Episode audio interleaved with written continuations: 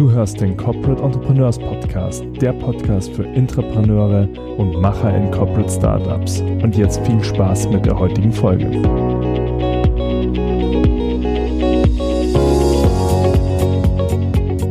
Ja, herzlich willkommen zu einer neuen Ausgabe vom Corporate Entrepreneurs Podcast. Heute mit einer Frau, eine Premiere bei unserem Podcast. Aber man muss auch sagen, wir haben ja noch nicht so viele Folgen äh, aufgenommen. Insofern freue ich mich sehr, heute Katja Haag dabei zu haben. Katja ist ähm, Head of Talent Hero und Talent Hero ist eine, eine Plattform und eine App, die Unternehmen und Azubis wieder zusammenbringt. Und äh, was sie da genau machen, wird uns Katja gleich äh, en Detail erzählen. Katja, herzlich willkommen. Ja, vielen Dank. Ich freue mich, dass ich da sein darf. Und ich wusste nicht, dass es eine Premiere ist. Überrascht mich ein bisschen. Naja, du weißt ja, dass die, äh, die Gründerquote immer noch sehr ungleich ist, ne? Ja, Oder leider. Auch die, die Entrepreneursquote. Zeit, das zu ändern. Absolut, das sehe ich, sehe ich ganz genauso. Katja, magst du mal den kleinen Elevator-Patch machen, was, ähm, was Talent Hero ist? Was, was macht ihr, was macht euch besonders? Gerne. Ähm, ja, also wir sind eigentlich so wie es schon klingt, wir arbeiten mit Talenten, nämlich den Talenten von morgen. Äh, wir befassen uns mit dem Azubi-Markt und haben da ja so ein bisschen Vorkenntnisse natürlich, weil wir von meinestadt.de kommen, dem Stellenmarkt für Fachkräfte ähm, und dort äh, ja einfach im Jobmarkt uns schon zu Hause gefühlt haben und mit Talent Hero jetzt nochmal äh, den Azubi-Markt neu ja aufgemischt haben, würde ich sagen. Wir haben uns da damals in 2016 Gedanken gemacht und den genau also eine neue App gegründet, die eben sich mit der Ausbildungsplatzsuche befasst. Und was macht uns besonders? Äh, ich würde sagen, zum einen das sehr junge Team, äh, zum anderen aber auch wirklich ja der Fortschritt in der Entwicklung, weil wir uns eben diesem Feld nochmal ganz neu gewidmet haben und nicht die Augen hm, zugemacht haben, wenn es schwierig wurde und wenn die Zielgruppe und die Unternehmen sich nicht so wahnsinnig gut ja, zusammenschließen konnten, sondern wir haben einfach der, das Problem angenommen und uns eben dem gewidmet und etwas sehr Schönes erstellt. Mhm.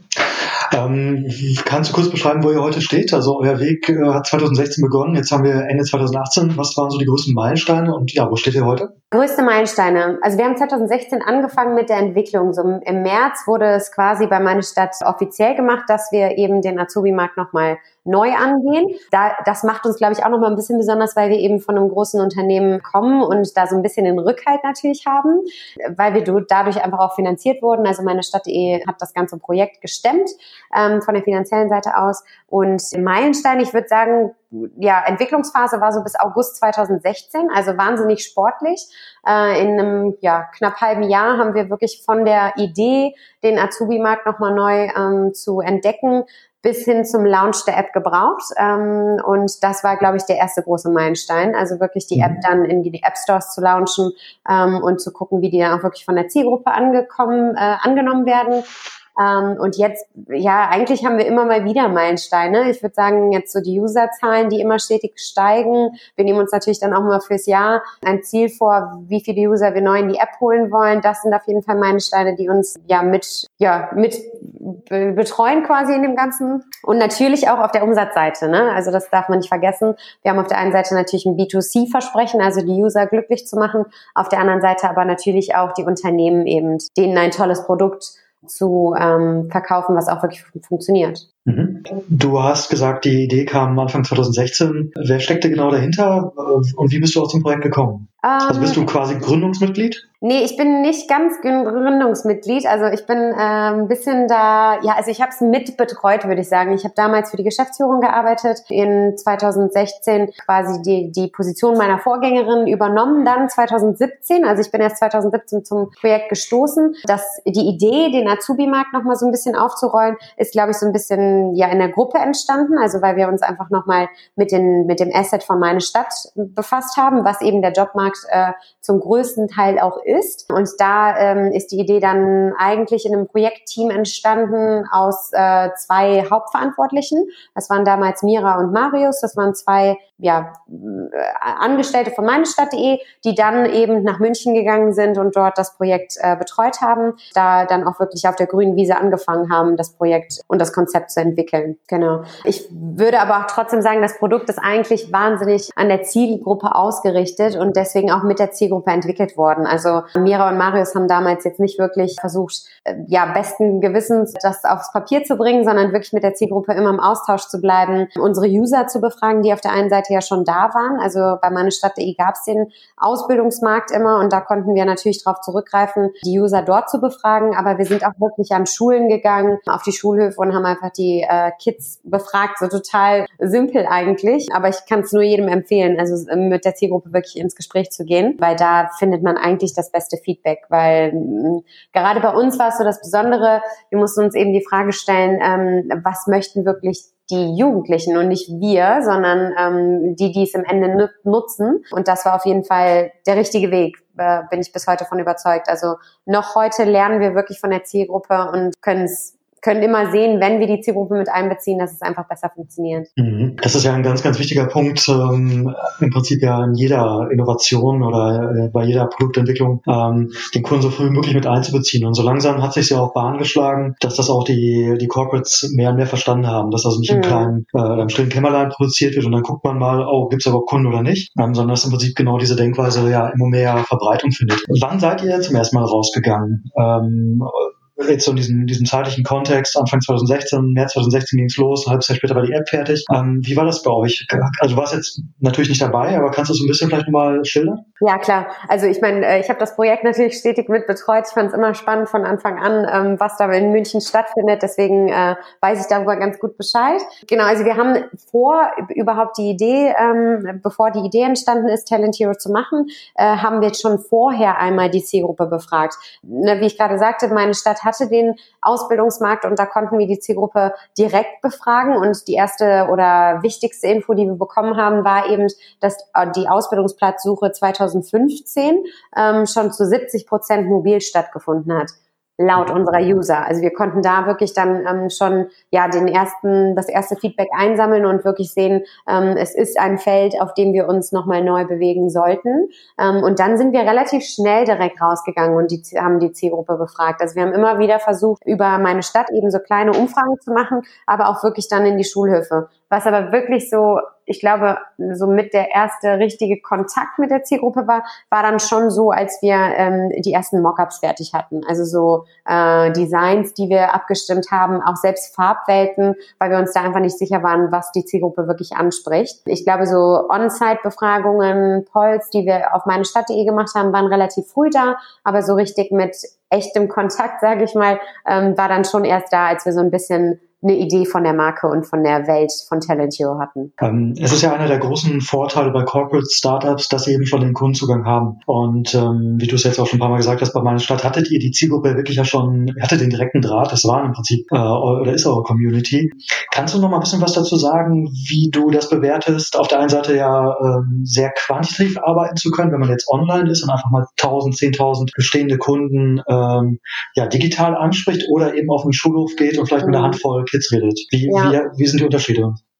Ähm, ich finde die sehr stark. Also ich bin immer davon überzeugt, man sollte für sich so ein bisschen den Weg finden, was so am besten funktioniert. Hängt, glaube ich, auch immer stark von der Zielgruppe ab, wie sehr die auch bereit sind, mit einem zu reden. Wir sind da sehr, sehr, ähm, ja, ich würde mal sagen, ähm, positiv behaftet, weil eben die Zielgruppe sehr feedbackfreudig ist, also sowohl negativ als auch positiv äh, teilen sie sehr gerne.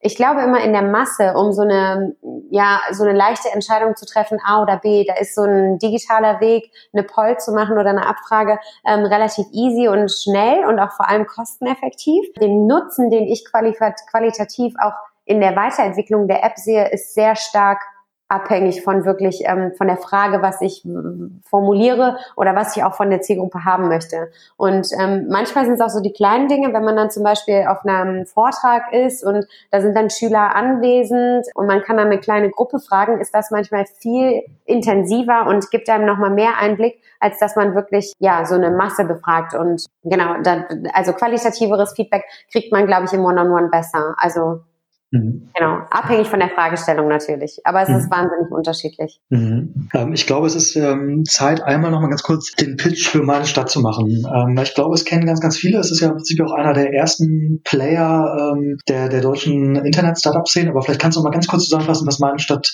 ähm, wie sie angefangen sind und wo sie, wo sie, also was sie heute machen, wo sie heute stehen. Ja, gerne. Ähm, meine Stadt ist eigentlich äh, angefangen mit einem Digitali mit der Digitalisierung eines Branchenbuchs. Also ich ich kenne es auch nur noch äh, aus Erzählungen, aber es gibt einen Studenten, der damals angefangen hat, der wirklich einfach nur Adressdaten eingepflegt hat ins Internet und da hieß es allesklar.com ähm, und wurde privat geführt. Dieser Herr arbeitet auch immer noch bei meiner Stadt.de, finde ich eine ganz witzige Geschichte.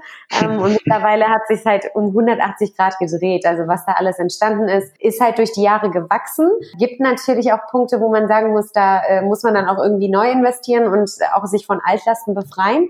Ähm, aber es ist halt, hat halt eine Historie. Ich glaube, das, was uns am besten oder am meisten auszeichnet in meine Stadt.de ist halt das wahnsinnig gute SEO-Ranking, dass wir einfach dadurch bekommen haben, dass wir eben so wahnsinnig viele Daten schon so früh regional hatten, ähm, die dann einfach auch einen Traffic Source aufbauen konnten. Und darauf begründet eigentlich unser ganzes Konzept. Also wir haben ähm, ein super starkes regionales SEO-Ranking, was uns dann einfach hilft, die Alltagsfragen im Leben zu beantworten. Also von wo finde ich die nächste Wohnung, wo finde ich den nächsten Job, wo unser starker Fokus auch aktuell liegt, bis hin aber auch wirklich zu Öffnungszeiten, die wir im Branchenbuch finden oder Hotels oder ähm, Events in unserer Umgebung. Also ich glaube, ich spreche für viele, wenn äh, man sagt, man kommt eigentlich nicht drum rum, wenn man regional etwas sucht, dass man auf meine Stadt.de landet, zumindest über, über Google.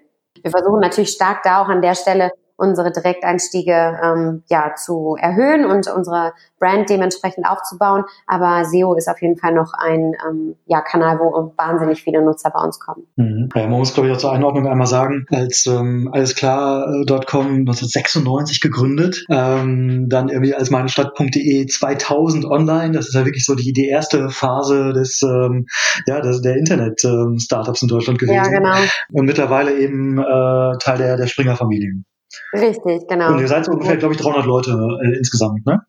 Genau, bei meinestadt.de sind wir circa 300 Leute. Mhm. Und bei, bei Talent Hero, wie viele seid ihr da? Äh, wir sind aktuell, lass mich nicht lügen, wir kriegen noch einen neuen Mitarbeiter im Februar und dann werden wir sieben sein. Wir haben fünf äh, Festangestellte plus mir, also eigentlich sind wir acht insgesamt dann im Team. Also relativ klein im Vergleich. Das kleine U-Boot in München. Ja, ja. Ähm, das ist ganz witzig. Ähm, ich bin durch Zufall mal an der äh, an dem an dem Haus äh, der der Gründer von von meiner Stadt.de vorbeigekommen. Ich habe lange in Bad Honnef gewohnt ah. und kam kam da vorbei und dachte, boah, schicke, schicke Hütte irgendwie. Dann habe ich dann später gegoogelt, habe die Adresse gegoogelt und ich so, ah, meine Stadt.de, die kennst du doch. Das ist aber schon Jahre her. Und Ach, ähm, ja, ja, insofern hatte ich da so eine, so eine lebhafte emotionale Verbindung noch so dazu, ähm, bevor ich wusste, dass wir uns mal sprechen würden. Ach, ähm, du hast ja auch in, in Honnef an der IUBH äh, studiert, wenn mich nicht alles täuscht. Ja, richtig, genau, absolut, ja. Ich war das heißt, dein, dein Weg ins, ins Online-Business war auch nicht der ganz klar vorgezeichnete. Wie bist du, nee, wie bist du vom, vom, ja, vom, von deinem Studium, erzähl mal, was du gemacht hast und wie bist du dann letztlich da hingekommen? Also was, was ist auch so dein Blick auf, auf Startups und äh, Entrepreneurship? Ja, ähm, also ganz witzig eigentlich. Ich befasse mich ja jetzt quasi wieder damit, was ich vorher ähm, ja selber, wo ich drin steckte, nämlich in der Berufsorientierung. Ähm, und ich fand es damals wahnsinnig schwierig zu überlegen, was möchte ich wirklich irgendwann mal machen. Äh, ich war schon immer jemand, der nicht so sehr gut, ja, ich sag mal so, in so riesen Hörsälen bin ich immer untergegangen und habe mich nicht wirklich gefordert gefühlt. Deswegen war für mich klar, ich muss äh, etwas mehr praxisorientierteres machen. Ähm, meine Eltern haben damals gegen eine Berufsausbildung argumentiert. Ich äh, bedanke mich jetzt dafür, aber ähm, der Weg war ja auch nicht schlechter. Aber ich finde es trotzdem immer noch spannend, ähm, dass so Ausbildung immer noch so ein bisschen negativ behaftet ist. Ich habe mich damals dann aber für ein Studium entschieden und habe bei der IUBH Tourismusmanagement studiert. Ganz äh, platt kann man eigentlich sagen, mich hat Reisen immer interessiert und ich musste irgendwas äh, mit BWL machen, wo man dann irgendwann auch mal was äh, Sinnvolles lernt und deswegen war es dann dieser Studiengang. Ich habe es auch gemacht, weil ich durch das Studium in Bad Honnef die Möglichkeit hatte, ins Ausland zu gehen. Äh, für mich war aber klar nach dem Abi, dass ich nicht so wahnsinnig viel Zeit, ich sag mal in Anführungsstrichen, verlieren möchte, sondern dass ich relativ schnell auch wirklich was lernen möchte. Und da war die IUBH eine so ganz gute ähm, ja, Zusammenschluss aus Praxis und eben der normalen Theorie in der Uni. Ich habe damals dann in Barcelona ein Praktikum gemacht bei der TUI, äh, wo ich ganz ehrlich sein muss, ich wollte eigentlich nur mein Spanisch verbessern und äh, in ein schönes Land reisen und deswegen war es Barcelona. Ähm, so viel habe ich nicht gelernt aber klar, das erste Mal überhaupt im Büro sitzen und lange arbeiten und so, da lernt man schon so ein bisschen sich auf die Berufs, ähm, auf das Berufsleben vorzubereiten. Und dann habe ich mein zweites Praktikum in einer Marketingagentur gemacht und habe da dann auch nochmal so das andere Leben kennengelernt. Also ich habe dann so beides gespürt, Unternehmer, also so Konzern und auf der anderen Seite Agentur, relativ klein, super viel Arbeit für wenig Geld. Fand beide Seiten spannend ähm, und deswegen, ja, ich habe mich dann am Ende doch für einen Konzern entschieden und bin zu Go, zu diesem äh, Kurierdienst äh, ge gewechselt nach meinem Studium und habe da ähm, Online-Marketing und Social Media gemacht. Also ähm, schon in die digitale Richtung. Mir hat das Digitale und Innovative immer Spaß gemacht und wollte jetzt nicht so verstaubtes Altes äh, produzieren. Ähm, und dort äh, war es auch okay, aber ich bin irgendwann an meine Grenzen gekommen, was das die Lernkurve anging, ähm, weil das Unternehmen Go jetzt auch nicht so wahnsinnig digital ist, wenn ich jetzt ähm, ehrlich sein darf.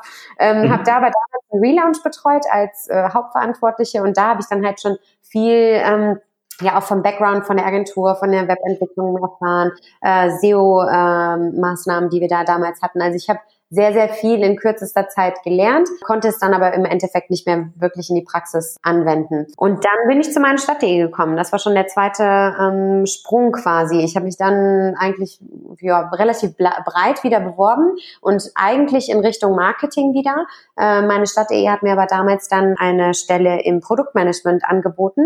Und ja, dann konnte ich halt so ein bisschen auch in die andere Seite nochmal, mir die andere Seite anschauen. Äh, ich fand es ganz spannend. Genau, und habe da dann meine Stadt.de, da habe ich dann doch wieder die Schleife zum Tourismus gefunden und habe da den Tourismusbereich bei meiner Stadt.de betreut.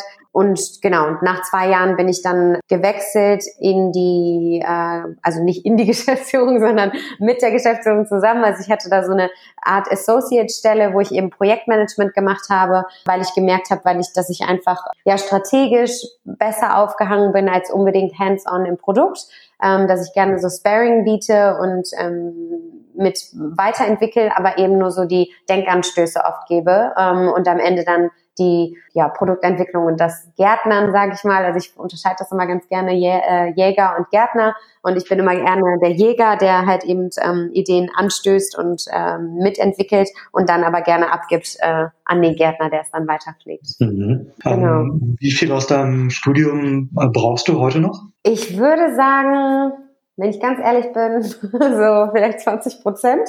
Also ich würde, ähm, genau, ich, ich glaube, ganz viel, was man auch gerade in der digitalen Welt lernt, ist wirklich Learning by Doing, ähm, weil es gibt so wenig Regeln, weil es so viel auch Neues ist, was man einfach ausprobieren muss, was auch wirklich dann ja Produkt unterschiedlich, Zielgruppen unterschiedlich ist, ähm, wo man einfach jeden Tag dazu lernt. Also das finde ich aber auch so wahnsinnig spannend in dieser Welt, dass man eben eigentlich nie weiß, worauf man sich da einlässt, sondern immer ähm, ja so neu dabei ist, ausprobiert, ähm, davon lernt und die Erfahrungen macht, dann eben ähm, versucht zu optimieren. Mhm. Ist dir äh, auf deinem Weg irgendwann mal in den Sinn gekommen, was eigenes zu gründen oder war das für dich nie eine Option? Ich habe mit diesem Gedanken immer noch nicht abgeschlossen. also ich glaube, dass äh, meine Position jetzt gerade ähm, so das äh, wohlbehütete Nest eines Konzerns dahinter, aber trotzdem mit der Möglichkeit und der Energie eines Startup-Feelings, was wir in München wirklich haben, so für mich gerade noch der beste Weg ist. Ähm, ich schließe es aber nicht aus. Also ich lerne jetzt gerade so viel dazu und auch so viel, ähm, ja, lerne so viel Selbstbewusstsein zu bekommen in dem, was ich mache, ähm, wenn man wirklich hinter dem Produkt steht und ähm, die Vision klar ist und man sie verfolgen kann und ein gutes Team dahinter hat. Also ich bin wahnsinnig stolz auf das Team, was in München sitzt und da mit mir zusammen Talent Hero jeden Tag versucht zu optimieren ja, das macht eher Lust auf ähm, mehr und äh, weniger auf habe keine Lust zu gründen. Du hattest ja vorhin noch die Lernkurve angesprochen. Eine, ein Feedback oder eine Erfahrung, die ich aus meinen Interviews und aus eigener Erfahrung gemacht habe, ist, dass gerade bei einem Corporate äh, Startup, ähnlich wie bei einem externen Startup, einfach die Lernkurve sagen wir, sehr, sehr lange, sehr, sehr steil bleibt. Ähm, ist das bei dir auch so oder wie, wie welche Erfahrungen hast du gemacht? Ja, definitiv. Also wie ich sage, das ist echt enorm, wie viel man Tag für Tag noch Neues entdeckt, ja, einfach neue Wege kennenlernt auch. Ich glaube, Digitalbranche ist natürlich nochmal besonders, aber ich glaube, ähm, egal ob digital oder ja nicht non-digital, ist es, glaube ich, wirklich so, dass man im Startup wahnsinnig viel und wahnsinnig schnell noch lernt. Und ich gebe dir recht, meine Lernkurve äh, geht wahnsinnig steil bergauf immer noch. Hat das, ähm, weil das ist eine Frage, glaube ich, die auch viele, ich sag mal, junge Leute, jetzt vielleicht auch sogar in eurer Zielgruppe beschäftigt. Ähm, was, was soll ich lernen? Was, was, welche Richtung lege ich mich fest und so weiter? Du bist ja jetzt fachlich aus der Tourismus- und, und Reiseschiene gekommen. Ähm, mhm und du hast es so ein bisschen angedeutet, wenn ich so zwischen den Zeilen richtig rausgehört habe. Ist das für dich ein Thema, dass du sagst, ja, hm, ich hätte, ich hätte vielleicht besser was in der Richtung gemacht, weil ich es mir nicht so richtig zugetraut habe. Ich musste mich wirklich erst massiv eindenken. Oder sagst du mittlerweile jetzt ähm, durch deine Erfahrung, weißt du was, es geht einfach nur darum, dass man offen ist und eine gewisse ja, kognitive Fähigkeit hat, um sich auch irgendwo neu einzudenken und natürlich auch die Chance zu bekommen. Also wie wichtig ist das, was man wirklich lernt äh, für das, was man später macht?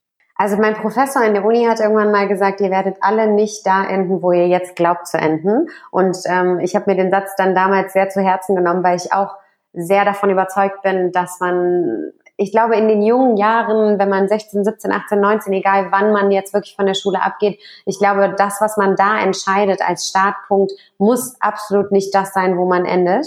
Ähm, und ich glaube auch, dass man sich eher hemmen würde, wenn man sich so einen Druck machen würde an erster Stelle, dass das wirklich der Nonplusultra-Job jetzt sein muss, den man da erlernt.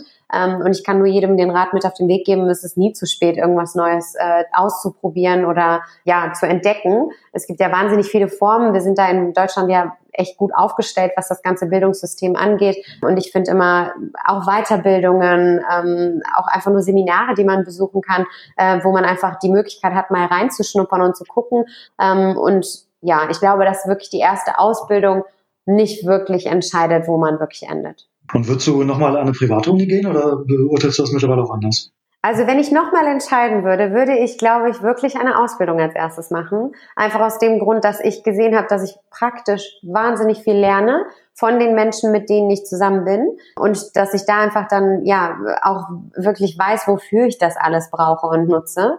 Äh, ich mochte die Zeit an der Privatuni einfach dadurch, dass wir ähm, mit ja auch Leuten aus der Industrie direkt zu tun hatten. Also unsere ganzen Professoren kamen halt aus der Hotellerie, aus, ähm, ja, hatten selber auch gegründet. Also wir haben wahnsinnig viele interessante Professoren gehabt, was ich sehr genossen habe. Und das hat mir, glaube ich, ja, das, das ist deswegen, warum ich sage, dass es jetzt nicht der falsche Weg war. Ich würde nie, also ich für mich habe festgestellt, ich glaube, ich würde jetzt so ein normales BWL-Studium, Studium, da wäre ich nicht richtig aufgehangen. Deswegen, wenn Uni, glaube ich, würde ich wieder privat wählen. Aber wie gesagt, ich glaube, eine Ausbildung würde es wäre, würde mich jetzt reizen, wenn ich nochmal neu starten würde. Hm. Wahrscheinlich aber auch nur dem geschuldet, dass ich natürlich äh, jetzt auch so ein wahnsinniges Vorwissen habe und weiß, was es alles für spannende Ausbildungsberufe in Deutschland gibt. Ja, ich muss sagen, als du gesagt hast, äh, 20 Prozent meines Studiums kann ich heute noch benutzen, ähm, das, das fand ich im ersten sogar wahnsinnig viel. Ähm, also ja. wenn ich zurückdenke, ich habe äh, Wirtschaftsingenieurwesen studiert mit Elektrotechnik. Ähm, okay. Das war für den Berufseinstieg auch sehr, sehr relevant. Äh, Im Prinzip die Eintrittskarte, um irgendwo reinzukommen. Ähm, und danach wird es völlig egal. Also wenn ich jetzt überlege, was ich aus dem ja. Studium noch benutze, würde ich sagen, mehr als 5 Prozent. Ja, okay, krass. Ja, also bei mir ist es eher so VW, VWL, BWL und so ein bisschen Marketing, wo ich echt noch ein paar Sachen mitnehmen konnte. Ähm, aber so klar, jetzt äh, irgendwelche Tourismusfächer, da kann ich ja überhaupt gar nichts mehr anwenden. Ne? Also wir hatten auch irgendwie so Service-orientated äh, Fachlehrgänge und weiß ich nicht was. Da kann ich auch nicht mehr wirklich was von nutzen. Wir hatten eingangs darüber gesprochen, dass es ja ähm, in, der, in der Gründerszene ähm, einfach wahnsinnig wenige Frauen gibt. Das ist mhm. ja leider eine Tatsache. Was, was denkst du, woran das liegt und wie man das vielleicht auch ändern könnte?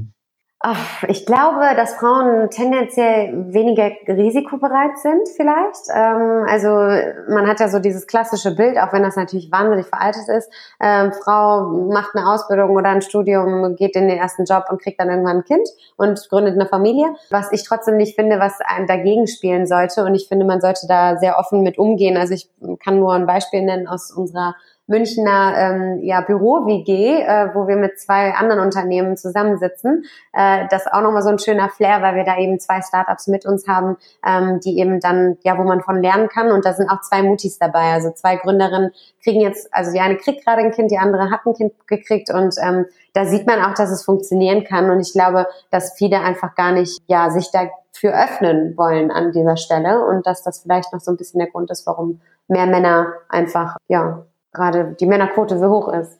Ja, ich frage mich, ich frage mich so ein bisschen, ob nicht diese Corporate äh, Startups vielleicht sogar der auch an der Stelle so ein bisschen der beste Kompromiss aus beiden Welten sind, mhm. ähm, weil sie eben auf der einen Seite eben dieses ganz große Risiko der eigenen Gründung nicht beinhalten ähm, und ja, vielleicht auch für mehr Leute und vielleicht auch für mehr Leute, die sich das im ersten Moment nicht so zutrauen, doch einen anderen Zugang bieten. Wie, wie erlebst du das auch vielleicht auch für dich persönlich und wie siehst du das auch bei deinen Mitarbeitern oder Mitarbeiterinnen? Sehe ich vollkommen, also genauso. Ähm, ich glaube klar, dass es auf der einen Seite so ein bisschen hemmen kann, weil man eben nicht so hundertprozentige Entscheidungsgewalt hat, ähm, weil man hat natürlich im Background jemanden, der dann nochmal sagen kann, nee, läuft so nicht. Ähm, auf der anderen Seite gebe ich dir vollkommen recht, es gibt eine gewisse, gewisse Sicherheit, was natürlich auch Urlaubstage und fließende Gehälter angeht, was sich absolut auf die Mitarbeiter runterspiegelt, würde ich sagen. Also ähm, ich kann nur von meinem Team reden. Ich glaube schon, dass denen bewusst ist, dass da wirklich ein großer Konzern hintersteht und im Zweifel denen nicht viel passieren kann, selbst wenn wir jetzt sagen, das Produkt scheitert,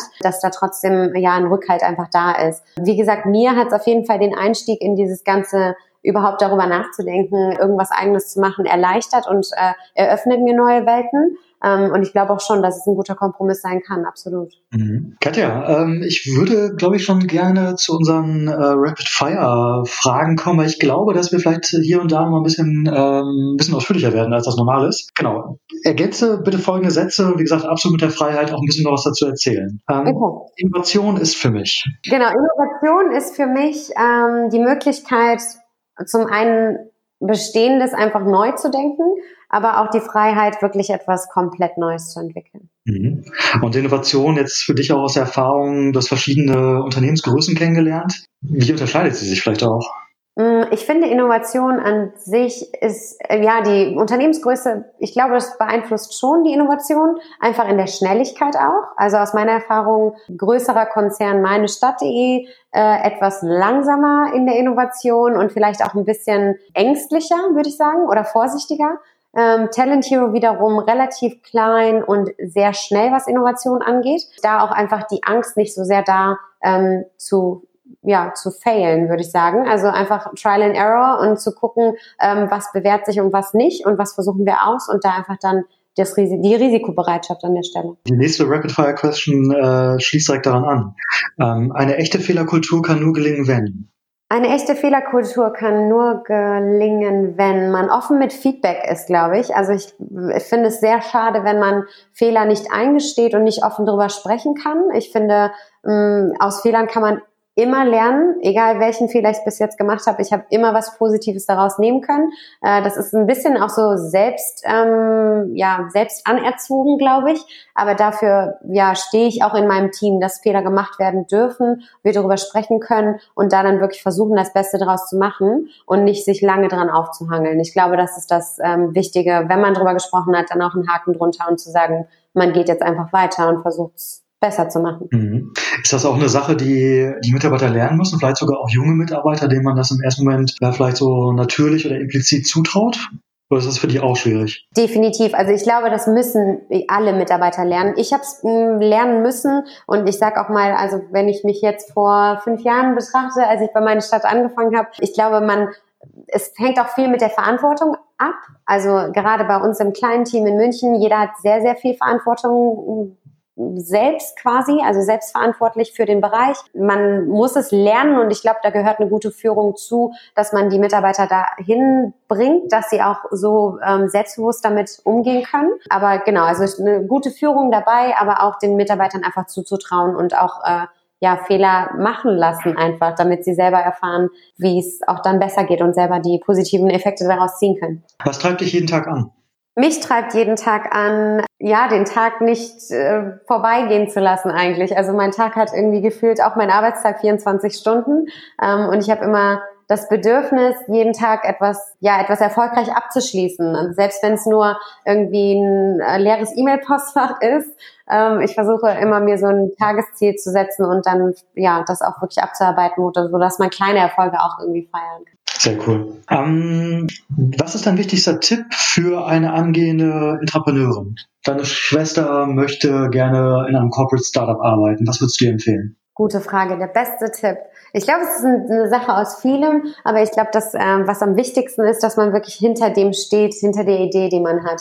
Ich glaube, egal wie oft es schwierig sein kann, wie oft, äh, wie oft man auch sich fragt, ob das das Richtige ist, ob man da genug Kraft zu hat, ähm, man muss, glaube ich, wirklich ähm, davon überzeugt sein, dass man das Richtige tut. Also so im Herzen einfach die äh, Leidenschaft für das Produkt zu haben, ähm, eine klare Vision zu haben und sich davon einfach nicht abbringen zu lassen. Also ich merke immer wieder, dass ich in Gesprächen, egal wo ich bin, selbst wenn, also ob es Vorträge sind, äh, Gespräche beim Kunden, aber auch ähm, intern. Ich muss ja auch so ein bisschen vermitteln zwischen Geldgeber meine Stadt, sage ich jetzt mal, und Team Talent Hero. Und da ist es einfach wichtig, eine klare Linie zu haben und zu sich selber, ja, sich sicher zu sein in dem, was man tut, auf allen Seiten. Ähm, und dann merkt man auch einfach, wie die Leidenschaft überspringt an allen Stellen. Also ich habe das egal mit welcher Zielgruppe jetzt von denen ich spreche, solange ich da Leidenschaft dabei habe und äh, Lust auf das Projekt, dann wird eigentlich am Ende immer gut, auch wenn es schwierig ist manchmal. Sehr cool. Welche Bücher oder Ressourcen haben dich auf deinem Weg zum Unternehmer äh, begleitet? Was würdest du da empfehlen? Das ist eine sehr gute Frage. Ich habe letztens noch mit ein paar Arbeitskollegen darüber diskutiert und ich finde immer, ich lerne halt wahnsinnig viel in der Praxis und ich lerne wahnsinnig viel von Menschen. Klar gibt es immer ähm, ja auch Vorträge, die ich mir anhöre und ähm, aus allen möglichen Kategorien, sage ich mal, Menschen, die mich inspirieren. Ähm, aber es sind wirklich eher die Menschen, als dass ich irgendwas runtergeschriebenes oder mir anhöre, wo ich dann irgendwas rausbekomme, sondern es ist eher immer diese Interaktion zwischen Menschen, wo ich am meisten auch für mein tägliches Doing mitnehme. Mhm. Sehr cool. Wo kann man dich privat oder auch euch als Talent Hero im Netz finden? Wir sind eigentlich überall. Also wir, äh, ich privat bin äh, auf Facebook, auf Twitter, auf Instagram. Ähm, eigentlich alles, was irgendwo geht, habe ich, außer YouTube. Ich habe äh, keinen eigenen YouTube-Channel. Ähm, wir haben aber einen von Talent Hero, also da sind wir auch wahnsinnig präsent, weil die Zielgruppe es einfach gar nicht anders zulässt. Ähm, ich finde auch immer, wenn man gerade für die Zielgruppe etwas macht, dann sollte man auch so ein bisschen versuchen, sich auch täglich so ein bisschen in die Zielgruppe reinzuversetzen. Es macht es auf jeden Fall leichter. Also selbst Snapchat benutze ich immer noch, auch wenn ähm, äh, ich viel zu alt bin für, für diesen Kanal wahrscheinlich. Aber es hilft mir auch dabei, einfach so ein bisschen das zu verstehen, was die Jugendlichen umtreibt und ähm, auch ja digitale Innovationen weiter mitzuverfolgen. Also es gibt, glaube ich, nichts, was neu ist und ich nicht ausprobiere, wenn ich davon höre. Hm.